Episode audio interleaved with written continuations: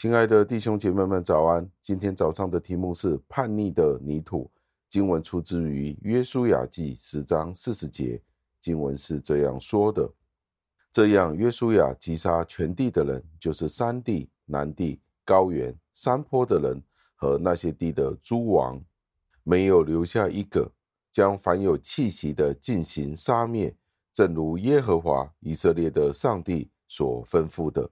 感谢上帝的话语。加尔文是这样子的讲论到这一段的经文。加尔文说，在这一段的经文里面，我们再一次的见到上帝的主权与他的权威再一次的出现。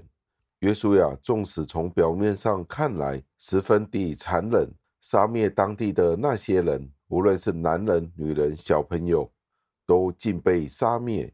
上帝命定了用他指明的剑。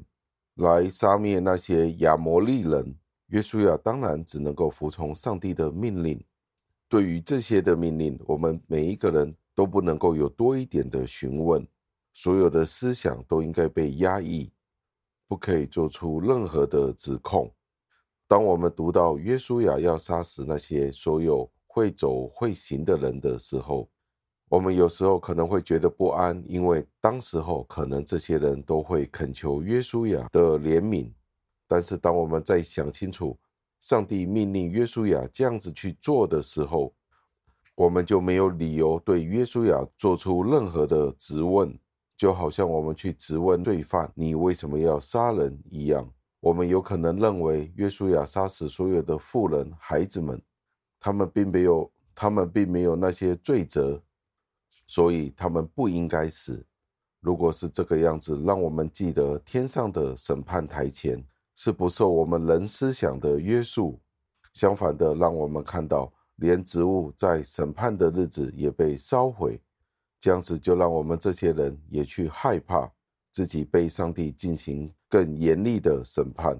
毫无疑问的，当每一个人去审视自己的时候，都可以找到一百个该死的理由。同样的，我们的主为什么不能够找到一个让这些婴孩，或者是刚刚从母腹里面出生的小朋友们有必须死的原因呢？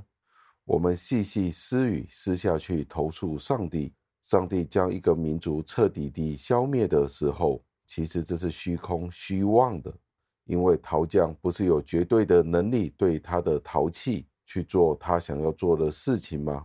最后，让我们默想，在约书亚记这一段经文里面，可能会触发我们对上帝有一些愤慨的情绪，就好像约伯一样，我们必须用手掩住我们自己的口，在全能的上帝面前谦卑我们自己，知道创造万物的上帝必然会以他主权与公正的方式去决定对待他所创造的被造物。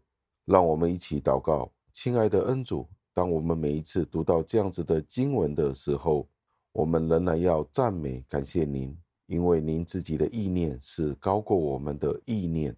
我们许多时候会觉得难以明白，为什么您会消灭某一些的民族，因为当中有小孩子、有妇女，我们没有办法想象这怎么会是一位公正公义的上帝所做的。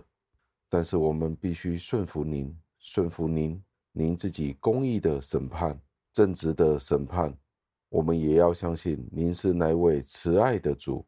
天父，我们再一次的恐惧战惊，因为您对您的选民的仁慈，但是同一时间，您对那些不在约里面的人是充满了愤怒，他们的灭亡也是我们曾经都行在那条道路上的。主啊，让今天我们认清。我们是被造的，我们不是可以投诉的那个。许多时候，我们觉得我们是那公义的审判官，将事情转过来去申诉。对您的审判，我们有许多的不情不愿。求您让我们谦卑自己，顺服您，顺服您自己大能的手。求您垂听我们的祷告，是奉我主耶稣基督得胜的尊名求的。阿门。